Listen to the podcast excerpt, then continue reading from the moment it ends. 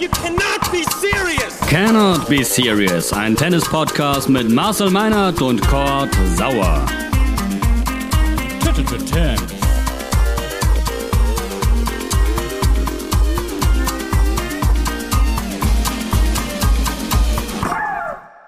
Nadal Tsitsipas im Finale von Barcelona, WTA-Turnier in Stuttgart, BMW Open in München, Kyrgios schlägt auf Mallorca auf, Zverev und der Davis Cup, Srdjan Djokovic feiert Geburtstag und Marcel meint unser erstes Date. Es ist eine pickepacke volle Sendung.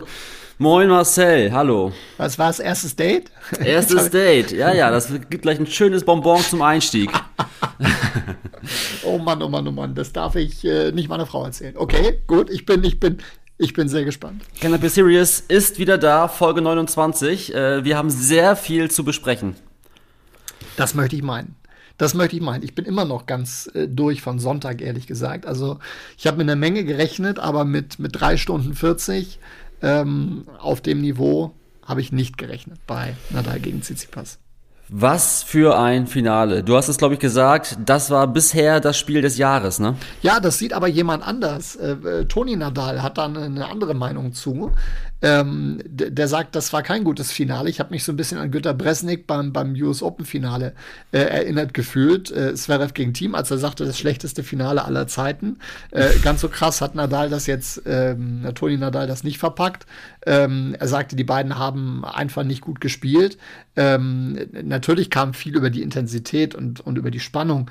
Aber ich fand, die haben sich das vor allen Dingen auch in den entscheidenden Momenten äh, auf einem Niveau besorgt, mein lieber Freund. Also das war, da, da war, mir hat nichts gefehlt am Ende. Sagt nicht Nadal sogar selber, dass das für ihn ein krasses Finale gewesen ist? Also äh, ja. das meint er ja auch spielerisch. Genau. Also das so ein Finale in Barcelona hat er hat er noch nicht erlebt und das äh, kann nicht nur auf die Emotion bezogen sein, weil da halt nur 1000 Zuschauer da waren. Es war natürlich auch ein besonderes für ihn, weil es nicht weil es der zwölfte Titel in Barcelona war, sondern der erste ähm, in diesem Jahr. Also der Hunger war schon mhm. groß, mal wieder was zu gewinnen. Aber das hat er definitiv auch auf das äh, auf das Niveau bezogen.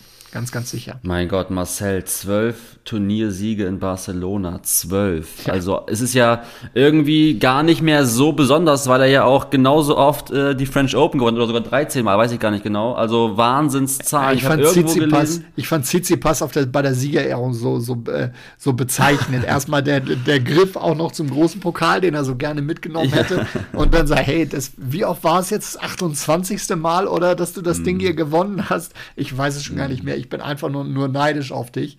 Ähm, mhm. das sind unglaubliche Sphären, in denen er da unterwegs ist. Also nochmal so ein Blick auf Nadals Statistik: 87 Turniersiege und davon 61 auf Sand. Das ist auch irre, irre. 61 Titel auf Sand. Ja, du kannst die äh, Statistik übrigens, wenn du dir Djokovic anguckst, kannst du sie genau umdrehen und hast dann äh, da eine, eine, ähnliche Anzahl, ein ähnliches Verhältnis, was die Titel auf Hardcourt angeht. Ja. Ähm, ja. Wobei man natürlich eingeschränkt sagen muss, es gibt wesentlich mehr Hartplatzturniere als Sandplatzturniere. Ja, das, deswegen ist das, das Verhältnis dann ein bisschen, äh, ein bisschen schief, aber ähm, das ist nur noch mit, äh, mit außerirdisch zu beschreiben. Und das dann in einer Phase, wo ja zu Beginn äh, der Woche doch noch viele, viele Fragezeichen dastanden, nach Monte Carlo, nach der Niederlage ähm, gegen Rublev, äh, ist er tatsächlich weiterhin derjenige, den es zu schlagen gilt. Ich glaube, ähm, er hat sämtliche Zweifel an, an seiner körperlichen Verfassung ausgeräumt. Das ist, glaube ich, erstmal das, das Allerwichtigste, dass er auch in Roland Garros äh, wieder in der Lage ist, Best of Five zu gehen. Und das ist, glaube ich, der Punkt, der den meisten äh, Angst machen muss. Ihn tatsächlich über die lange Distanz äh, schlagen zu können, das wird auch dieses Jahr ganz, ganz schwer. Selbst wenn er möglicherweise mal so die ein oder andere Delle mehr drin hat als, als früher. Den Eindruck hatte ich schon, ähm, kommt er ja immer wieder zurück. Hast du noch etwas, das du gerne mit Blick auf Barcelona sportlich besprechen willst oder können wir über Champagner sprechen? Ne, dann bitte, ich habe Durst. Champagner. Mhm. Äh, es gibt diese obligatorischen Siegerehrungen, die dann natürlich mit den großen Champagnerflaschen ähm, zelebriert werden sollen. In diesem Fall war es ein bisschen enttäuschend. Hast du es gesehen? Äh, Barcelona meinst du jetzt? Ja. Äh, also die beiden im Spiel stand da stand also das dann am, dekorativ an der Seite. Am Ende sollten Tsitsipas und Nadal natürlich wie in der Formel 1 äh, eine Champagnerfontäne aus den Flaschen rausspritzen äh, und es kam nichts raus. Und da gibt's ein lustiges Video, ja. kann man auf Twitter sehen, kann ich nochmal ähm, bei uns reinstellen. Bitte? Auf Thames, ähm, die beiden mühen sich ab und äh, Nadal merkt dann doch relativ schnell, okay, hier, das wird nichts mehr. Ähm, nimmt einen Schluck aus der großen Buddel und stellt das Ding auf den Boden, während Tsitsipas noch versucht, äh, irgendwas äh, hinzubekommen für die paar Fans, also ein Armutszeugnis. ähm, was mich zu der Frage am Ende führte, als Fan und als Zuschauer, was passiert mit dem Rest Champagner in diesen großen Buddeln? Das kippen die doch weg, oder nicht? Oder äh, was ist das für eine absurde, vor allem auch teure Verschwendung, Marcel? Ja. Ja, oder? Also alles, was ich mitbekommen habe bei solchen Veranstaltungen, ja, es wird weg, weggekippt. Ähm, also da traut sich dann keiner, das dann nochmal fein säuberlich in Gläser aufzuteilen und das dann unter der Crew zu, ähm, äh, zu verschenken. So, das habe ich. Und das ist mein Punkt. Also gerade in Corona-Zeiten, wo man weiß, da nuckelt kein anderer mehr dran, äh, wünsche ich mir eigentlich ein Weiterdenken und ein Hey. Ja äh, ich saufe es eh nicht alleine aus in der Kabine und einer Dahl erst recht nicht, ähm, holt mir ein Glas ran. So, und dann so, ich, ich sehe diese überdimensional große Flasche einfach den Ausguss runter gekippt werden. Ja. Das ist irre. In der Tat ist das nicht aber jetzt auch in der, in der Formel 1 quasi schon abgeschafft oder ist da eine Diskussion? Ich habe irgendwie irgendwas, irgendeine Geschichte habe ich in, in Erinnerung. Äh, Formel 1 will den Champagner abschaffen, mehr oder weniger. Es ist auch, wenn, wenn du einmal neben so einer Geschichte direkt daneben stehst. Ich habe den, den Geruch von 2008 Kitzbühel, Juan Martin del Potro, immer noch in der Nase, als er sie, und den haben sie, das war sein erster Titel auf der Tour überhaupt, den haben sie, haben sie übergossen und ich habe ihn danach interviewt interviewt. Ich habe noch nie, also noch nie so einen langen Arm bei einem Interview gemacht. Da kommen auch die, diese, die, die äh, Angeln heutzutage in Corona-Zeiten nicht. Ja. Der, der hat gestunken, ja. das kannst du dir nicht vorstellen. Das war, das war unbeschreiblich. Hast du jemals, auch vielleicht im Fußballkontext, irgendwo Field Reporter-mäßig gestanden äh, und Bierduschen empfangen? Nee, ne? Nee, nee, nee, direkt, äh, direkt nicht. Ich war mal, war mal als, als Kommentator bei irgendeiner Geschichte, ich krieg's gar nicht mehr ganz zusammen, Zweitliga-Abstiegskampf, wo es dann, aber da war ich dann, dann weit davon entfernt und es mag sein, aber ich war dann, da war noch ein mhm. anderer Interviewer mit dabei, da war ich dann nicht im, mhm. im Nahkampf dann mehr äh, unten mit dabei. Also ja. das muss man, das muss man wirklich nicht haben. Zweitliga-Abstiegskampf, äh, ja, da könnte ich jetzt sagen, das passt zu dir, Marcel, aber ich möchte eigentlich lieber auf, ich möchte ja, lieber auf dein erstes, auf dein erstes Date zu sprechen kommen. Wir haben eine User-Einsendung von Pascal, liebe Grüße, der ähm, uns bei Instagram geschrieben hat auf Thames. Ähm, er würde gerne mehr wissen zu deinen ersten Dates früher, weil du im Spiel gegen, äh, oder im Spiel von Schwarz, Schwarzmann und Carreño Busta äh, was vom ersten Date erzählt hast. Nämlich, ich greife kurz vor, äh, sie früher beim ersten Date eingeladen, alles vorbereitet, dann versetzt worden. Da äh, möchte User Pascal gerne ein bisschen mehr erfahren. Magst du plaudern? Herrlich. Ist man, man, man muss ja dann auch aufpassen, dass man mit solchen äh, Sprüchen dann äh, nicht, nicht gleich in irgendeiner, irgendeiner Ecke steht. Ich fand den jetzt eigentlich äh, das kann man schon mal machen, glaube ich. Nö, war doch gut. Äh, ja, kennt das irgendwer nicht? Also, äh, ich, meine, ich nicht. Ich habe immer Erfolgsquote 100 Prozent. Ja, ja meine, meine, meine zwei Dates, die ich hatte, waren immer gut. Also. warum frage ich, warum frage ich überhaupt? Ja, aber du, nee, mein nee, Gott, nee, machst dir Hoffnung, du kochst auch dann noch und dann stehst du da, wie bestellt und nicht abgeholt. Und äh, ja. Das ist das Stichwort. Bestellen. Nicht kochen, bestellen.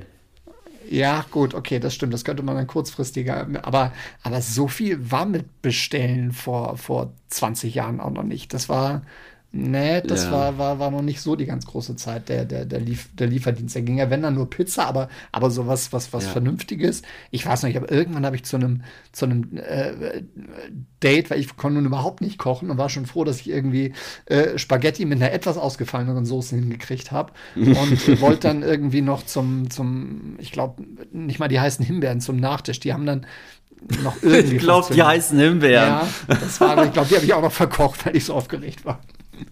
Sehr gut. Ja, aber das, das, dieser Satz sagt alles über deine Künste in der Küche aus. Ich glaube, die heißen Himbeeren. Super. Genau. Okay. Wir driften ab, äh, wenn ich auch gerne weitersprechen würde über Dates und äh, deine Kochkünste. Ähm, es ist ganz schön viel los, ne? Also äh, Stuttgart, jetzt München. Lass uns mal ganz kurz äh, zum WTA-Turnier quatschen. Ja. Was hat denn die Barty da weggerissen letzte Woche? Also äh, Turniersieg gegen Sabalenka und Turniersieg im Doppel. Ja. Ähm, Oder bin ich da nicht informiert? Das ist so, ne? Nee, richtig, stimmt schon. Ähm, ähm, ja, komplett irre, dieses gesamte Turnier in Stuttgart, wenn man sich die Besetzung anguckt. Im Halbfinale dann äh, vier aus den Top sieben der Welt und äh, dann sind keine Zuschauer da. Da tränen dir natürlich die Augen. Ähm, die, die Crew vor Ort hat alles Menschenmögliche gemacht, um das so gut wie es irgendwie geht, äh, dann in die Welt zu tragen mit, mit freien Livestreams. Also du konntest dir ja wirklich alles angucken. Auch Social Media war äh, eine Menge geboten. Ich habe mich ja mit Jule Görges unterhalten Anfang der Woche. Ähm, aber es fehlt halt dann, dann doch zu viel, auch bei der äh, Konkurrenz des Fußballs, der dann irgendwie, ja, ohne Zuschauer äh, trotzdem immer noch den gleichen Stellenwert hat wie, wie vorher. Andere Veranstaltungen fallen dann da ein bisschen ab und so ist dann auch dieses Turnier, wie ich finde, so ein bisschen, bisschen hinten runtergefallen und man hat leider nicht mitbekommen, was für ähm, großartiges Tennis dann da insgesamt gespielt wurde. Ähm, ich habe vom, vom Finale und insgesamt auch vom Turnier leider zu wenig gesehen, um da, da wirklich ins Detail gehen zu können. Aber alleine die, die, die, die engen Ergebnisse, und da waren, glaube ich, auch ein, zwei großartige Comebacks im Matchball abgewehrt äh, dabei. Alle Fans mögen mir jetzt verzeihen, dass ich das nicht mehr ganz auf die Reihe kriege, aber Svitolina, da war, war auch irgendeine Geschichte. Das war, ähm, das war schon großartig und äh, hat es dann nur leider in der Aufmerksamkeit nicht auf die Position geschafft, die es verdient gehabt hätte. Ich bin nicht sicher, ob das eine Folge der aktuellen Pandemie ist oder ob das auch sonst bei mir persönlich abgefallen wäre. Also du sagst es ja, das, das Line-Up war schon, das kann sich sehen lassen, ne? Also Ja, äh, viel besser schön, schön nicht. für Stuttgart Ja. und dieses Turnier. Absolut. Ähm, andere Meldung der Woche, auch interessant, ATP-Turnier äh, auf Mallorca, das zum ersten Mal dieses Jahr ausgetragen wird, ähm, kann sich auch, glaube ich, ganz gut sehen lassen. Verdasco und Lopez, klar, ähm, die Spanier, aber wer kommt ebenfalls, Marcel? Nick Kyrgios. Nick Kyrgios, da freuen wir uns alle, oder? Da stehen die Champagnerflaschen schon kalt, um wieder zum genau. Thema zurückzukommen. Ich, habe schon mal die, Ja. die Koordinaten äh, rausgesucht für den, für den Yachthafen und äh, werde dann da äh, entspannt anlegen und mal gucken. 1500 Zuschauer dürfen ja immerhin dabei sein ähm, in der Woche. Ich frage mich allerdings ganz ehrlich, wann waren in Mallorca mal 1500 Zuschauer in Santa Ponsa? Also d- da war, es- das war immer sehr, sehr überschaubar. Ich glaube, äh, dass es da n- keine großen Probleme gibt, ähm, die Abstände einzuhalten, was jetzt über null eine Kritik an den, an den Organisatoren ist. Aber man tut sich da vor Ort ähm, immer schwer, das auch äh, bei, das Turnier auch bei den Touristen bekannt zu machen. Also dass es dann da tatsächlich Leute gibt oder eine, eine große Anzahl von Leute gibt, äh, die dann ähm, nachmittags am Pool und abends dann bei der Night Session beim Tennis sind. Das, das ist nicht, das ist nicht gegeben oder dass die da scharenweise mit dem Bus irgendwie über die Insel äh, gekarrt werden. Das passiert einfach nicht. Das ist schon sehr Special Interest.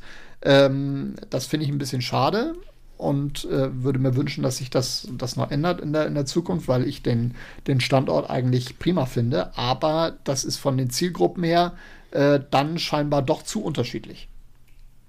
Ich habe gerade eine äh, Giga-Idee, die ich dir gleich kurz pitchen werde, aber vorab noch eine Frage, die du ganz bestimmt beantworten kannst, weil du bist ja dort quasi zu Hause. Megapark, Bierkönig. Hm, Logo? Wie viele Menschen passen denn da rein? Weißt du das ungefähr? Was in den Megapark oder in den Ja. Santa Ponsa? In den Megapark. Keine Ahnung. Das, Ich weiß ich auch nicht. ist. Aber eigentlich muss man ja nur die dorthin karren, dann ist das Ding ja schon voll. Ja, so, ungefähr, Also, so ungefähr. So ungefähr. Aber das meine ich halt mit, mit, mit Zielgruppe, also 95 Prozent die, die da unterwegs sind äh, oder dann auch die, die Familien ähm, haben wohl relativ wenig mit, äh, mit Tennis am Hut. Also, dass da irgendwie mal die Hotels oder sowas äh, mit reingenommen werden, das passiert nicht. Wahrscheinlich ist es auch nicht, nicht ganz so einfach, äh, das dann, dann zu tun. Das stellen wir uns dann wieder wesentlich simpler vor, als es dann, als es dann ist. Aber man denkt immer, boah, das ist die Insel, muss ja brechend voll sein irgendwie im Sommer. Da müssen doch da auch Leute beim, beim Tennis sein. Und das, diesen, mhm. diesen Sprung das, oder diese Hürde kriegt man irgendwie nicht überwunden. Und jetzt kommt meine Idee, ähm, warum nicht mal Wege gehen, die anders sind? Also warum macht Malle nicht äh, dieses Turnier zum Partyturnier der Tour und warum kann man sich nicht davon lösen, äh, dass immer alles so gediegen sein muss? Ja. Also ich verstehe das Ambiente, aber angepasst an diesen Kosmos. Und natürlich möchte Malle mehr sein als Partyinsel der Deutschen. Ja.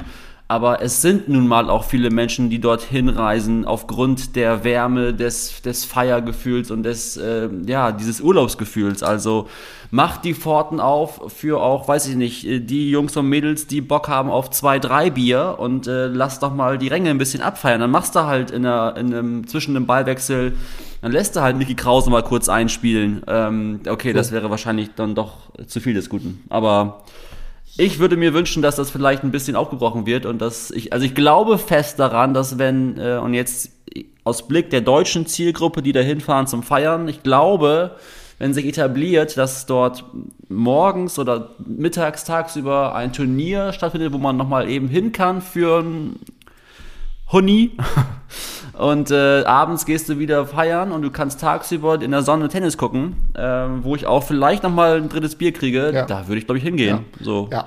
Huni wäre mir, jetzt schon, wär mir jetzt schon zu viel, weil das dann auch wieder, wieder die Zielgruppe nicht trifft. Aber grundsätzlich bin ich, bin ich völlig bei dir. Und äh, gerade auf Rasen ist es vielleicht noch mal ein bisschen elitärer als nun bei, bei, äh, ja. bei einem Sandplatzturnier äh, möglicherweise. Und die Anlage und das, das Drumherum ist auch eher elitär aufgezogen. Also ich würde es jetzt nicht mit einer, mit einer Radikalkur, also Richtung Mickey Krause, aber, aber zumindest irgend so ein, irgend so ein Zwischending. Ähm, Lorenz Büffel. Würde ich ja zum, zum Beispiel. ja, ist irgendwie, oder rotes Pferd, weiß ich nicht, keine Ahnung, ich kenne den ganzen Sänger nicht. Aber irgendwie, ähm, irgendwie muss da ja. mal frischer werden. Also wir, wir müssen da ran, ich sehe das schon. Ja, ja, ich, ich mach das hier eben fertig, ja, die Präse. Äh, bei jedem Ass gibt's einen kurzen. so. Bei jedem Ass.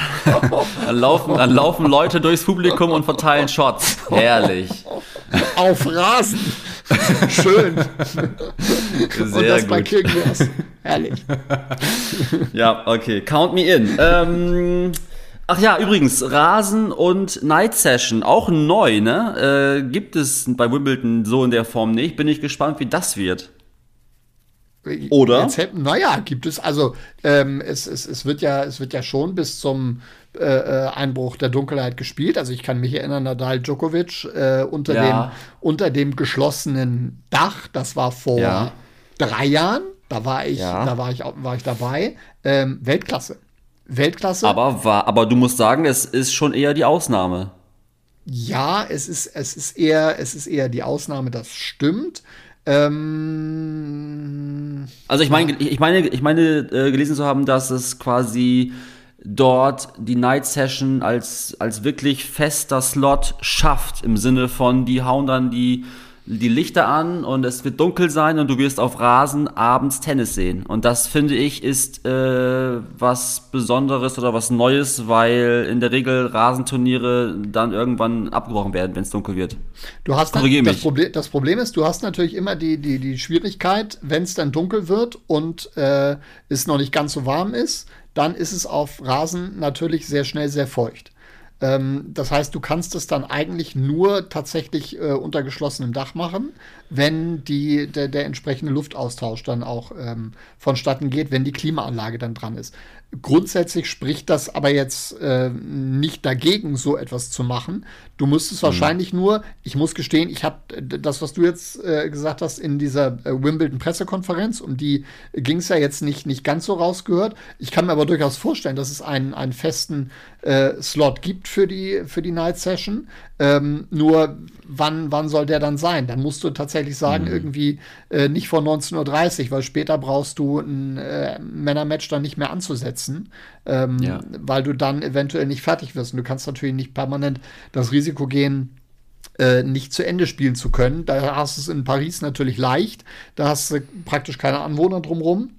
Oder welche, die das nicht stört, da gibt es schon welche, äh, welche, die das nicht stört und die, die nicht sofort ihren Anwalt äh, rausschicken. Und dann äh, mhm. spielt es halt auch mal bis morgens um zwei, so wie es dann in New York und in Melbourne halt auch geht. Das geht halt in Wimbledon nicht. Und insofern muss man halt gucken, wie viel, wie viel Risiko äh, man da äh, tatsächlich eingeht. Also ich, ich, finde, das kann man schon machen, muss dann möglicherweise ein bisschen eher anfangen und halt nicht nachmittags um drei dann immer erst. Weil dann wird es ja. halt nämlich wirklich schwierig oder um zwei. Ähm, ja. äh, schade finde ich ja, dass mit dem Middle Sunday wieder eine, eine Tradition zu Bruch geht. Na, also, dass der jetzt wegfällt, dieser spielfreie Sonntag ähm, in Wimbledon ab 2022, das ist schon, das ist schon schade, äh, denn das ist natürlich am Ende nur äh, Profitgier, wenn man dann einen zusätzlichen Tag hat, auf dem man äh, auch noch spielen kann, um dann die Matches weiter zu verteilen. Ich frage mich schon, wann, ob dann irgendwann auch in Wimbledon Bandenwerbung kommt. Ähm, das wäre natürlich wirklich schade.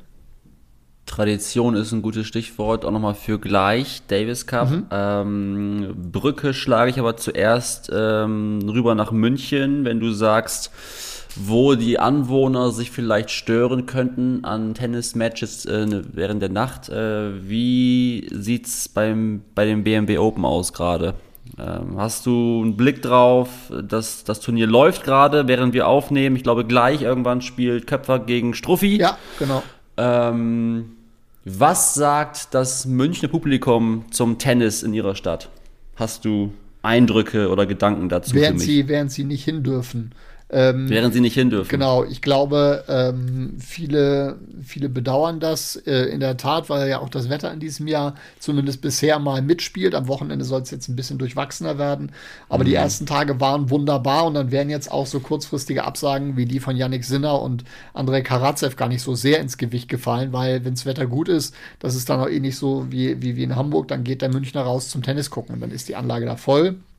Und dann wäre auf den Nebenplätzen äh, einiges los. Geht in diesem Jahr nicht. Ähm, vor Ort macht man das Beste draus. Ich gucke regelmäßig den, äh, den, den Livestream. Es gibt ähm, zwei, drei nette Dinge, äh, so Bavarian Games, die sie mit den, mit den Spielern machen, die dann über äh, Social Media äh, mhm. geteilt werden.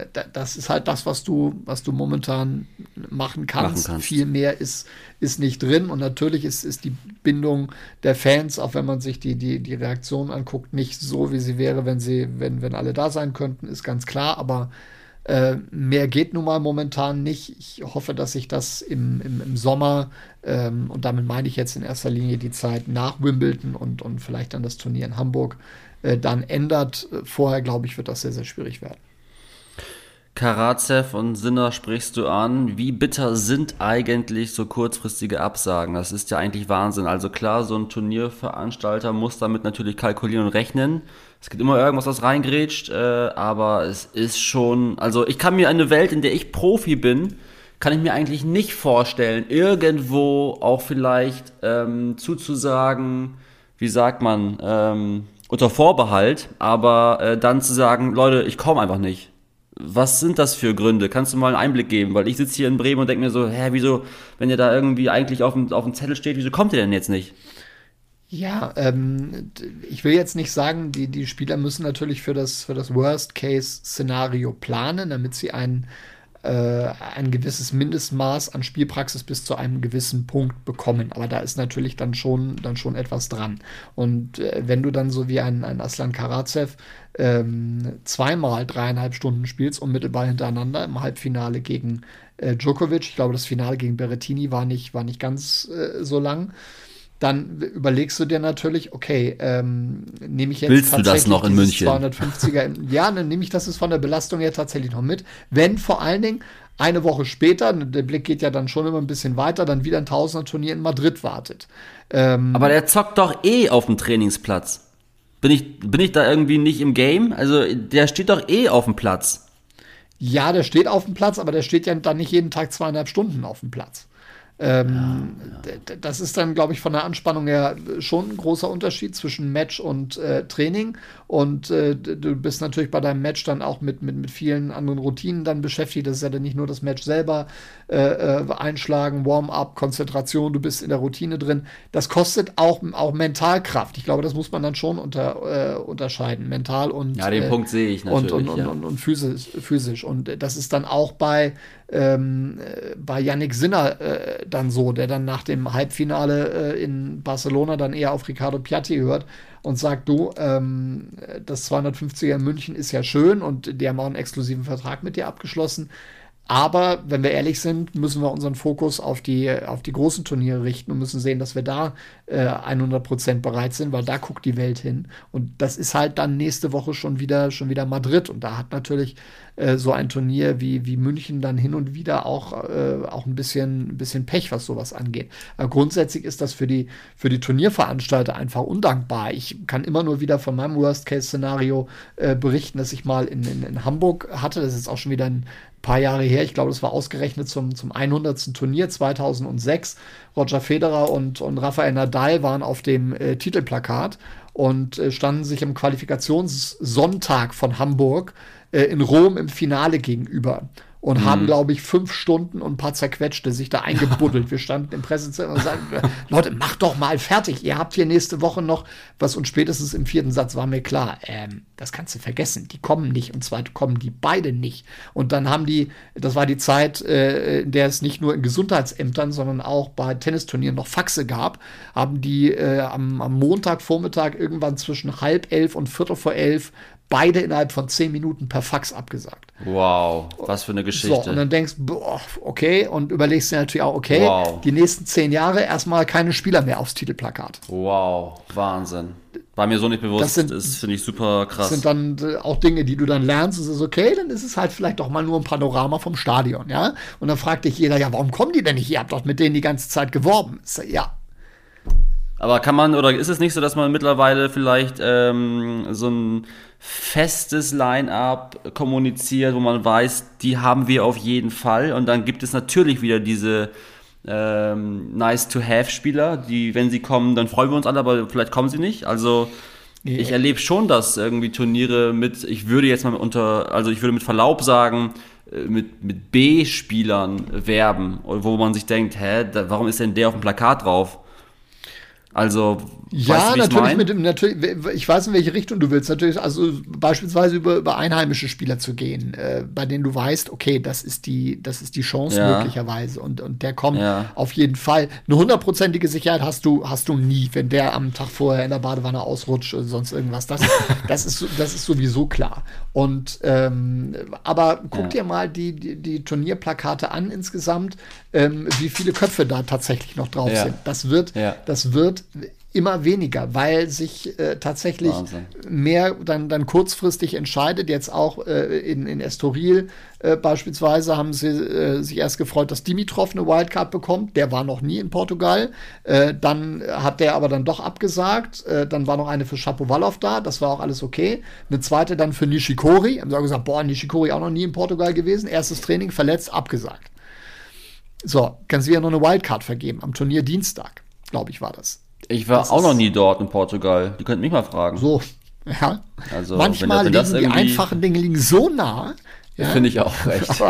also Marcel, diese drauf. Story mit Nadal Federer, die äh, lässt mich wirklich beeindruckt zurück. Das ist mir so nicht klar gewesen und ich finde es krass, dass sich beide dafür entschlossen haben oder nicht, nicht zusammen gesagt haben, pass mal auf, eigentlich sind wir schon die Headliner, einer von uns muss da auf jeden Fall hin. Das ja, das wissen die ja gar nicht, gar nicht mal unbedingt, dass das so der Fall ist. Ja, also bei dem, gerade bei den Masters-Turnieren mehr oder weniger sind die ja auch verpflichtet und dürfen nur eine bestimmte Anzahl dann, dann absagen. Da gibt es dann ein Reglement, wenn sie dann mehr absagen, werden Geldstrafen fällig. Das interessiert natürlich die meisten aber auch nicht. Insofern muss. Die zerschießen doch die ganze Planung eines ganzen Turniers, einer ja. ganzen Veranstaltung. Äh, das, das müssen die doch wissen, ja. dass die die Stars Nein, sind. Also. also, also nicht, was da, nicht, was da, nicht, was da alles dranhängt. Und da muss man sich als Turnierveranstalter einfach selber überlegen, wie viel, wie viel Risiko man geht. Und da macht es dann halt äh, tatsächlich Sinn, wenn man dann mit einheimischen Spielern sowas dann vorher auch, auch abspricht. Pass auf, äh, wir würden mm. dich gerne auf, auf den Titel nehmen, mm. dafür wäre es aber auch auch wichtig, dass wir Gut, dann im Vorfeld so ein paar Sachen machen und du dann idealerweise auch kommst, wenn nicht gerade was ganz Dramatisches dann ist. Ja. Also kostenloser Hinweis äh, von unserem Podcast Can It Be Serious an die ATP-Veranstalter Mallorca. Der Krause kommt auf jeden Fall, So. falls ihr Bock habt. Äh, Krause singt auf jeden Fall in den, in den Pausen. So, pass auf. Äh, Davis Cup und Zverev würde ich gerne noch mit dir bequatschen. Zverev hat, hat nochmal erneuert, dass er dieses, dieses, diesen Cup nicht spielen möchte, aus bekannten guten Gründen. Äh, auch hier wieder Thema Tradition. Ich fand den Satz spannend äh, dass Geld alles kaputt macht, was Tradition aufgebaut hat. Da geht es um Gerard Piquet, den Fußballprofi, der sich da eingekauft hat. Ja. Ähm, sag mir ein, zwei Sätze zu dem, wie du drüber denkst. Ja. Ist das konsequent gut von ihm oder ist das eigentlich äh, nicht die feine englische Art? Gerard Piquet, der sich äh, auch enorm kritisch zur Super League geäußert hat im Fußball. Ja, da habe ich ja, mir vor genau. Lachen im Bauch gehalten, ganz kurz. äh, als, als das passiert ist, dachte, okay, in welcher Welt lebt er jetzt eigentlich? Ähm, Du Ja. hast zwei sehr richtige äh, äh, Sachen vorhin äh, gesagt. Äh, Zverev hat seine Haltung erneuert. Ja, er Mhm. hat das nämlich schon, schon die ganze Zeit so gesagt. Er hat niemals gesagt, er spielt nie Davis Cup, er spielt nie für Deutschland, sondern es geht ihm ausschließlich um dieses Format. Und da finde ich, Ja. beweist er Haltung. Da Ja. beweist er, da beweist er Größe. Auch die Geschichte, dass es jetzt aufgeweicht wird, scheint ihn nicht zu beeinflussen. Ich will trotzdem nicht ausschließen, dass er irgendwie sagt, okay, fürs Team möglicherweise, aber die Art und Weise, wie er das jetzt hinterlegt, beeindruckt mich sehr. Er hat nie etwas anderes gemacht. Er ist da nie von, von abgewichen ist da sehr, sehr klar. Und äh, das finde ich klasse. Davis Cup ist für ihn nur äh, mit Heim- und Auswärtsspielen. Und das ist äh, bei mir genau das Gleiche. Jetzt ist es äh, dieses Jahr Madrid, Innsbruck und Turin über elf Tage gestreckt. Ja. Ähm, ich glaube, Ende November geht's los. Ja, äh, alles irgendwie neu. Alles, ich glaube, das ist die neue Welt, Marcel. Wir müssen uns damit arrangieren, dass äh, Menschen, die ein bisschen mehr Kohle haben als wir selber, Dinge tun, die wir nicht geil finden. Das ist, glaube ich, ähm, Das scheint ja. Teil, Teil dessen, Ja. wie es auch Ja. funktioniert. Ja. Okay, ähm, ich würde schließen. Hast du noch was? ähm, nö, ich bin wunschlos glücklich bis hierhin. Dann würde ich sagen, äh, alles Liebe an Papa Djokovic nochmal. Äh, ich glaube, 60 ist er geworden, Ja. ne? Kann das sein? 60? Genau. Zarte 60. Genau. Äh, alles Herzliche Liebe Grüße. von uns. Ja, ja mit, mit einem, einem Kuchen voller Toleranz, Weltoffenheit und ein bisschen Gelassenheit. Und liebe Grüße an den Sohnemann. So, So dann äh, ziehen wir uns jetzt die BMW Open rein und äh, verbleiben so und äh, wir quatschen wieder, wenn es was gibt, oder? Leg ich wieder hin. Wir machen das so. Marcel. Bis dann. Mach's gut. Ciao. Tschüss.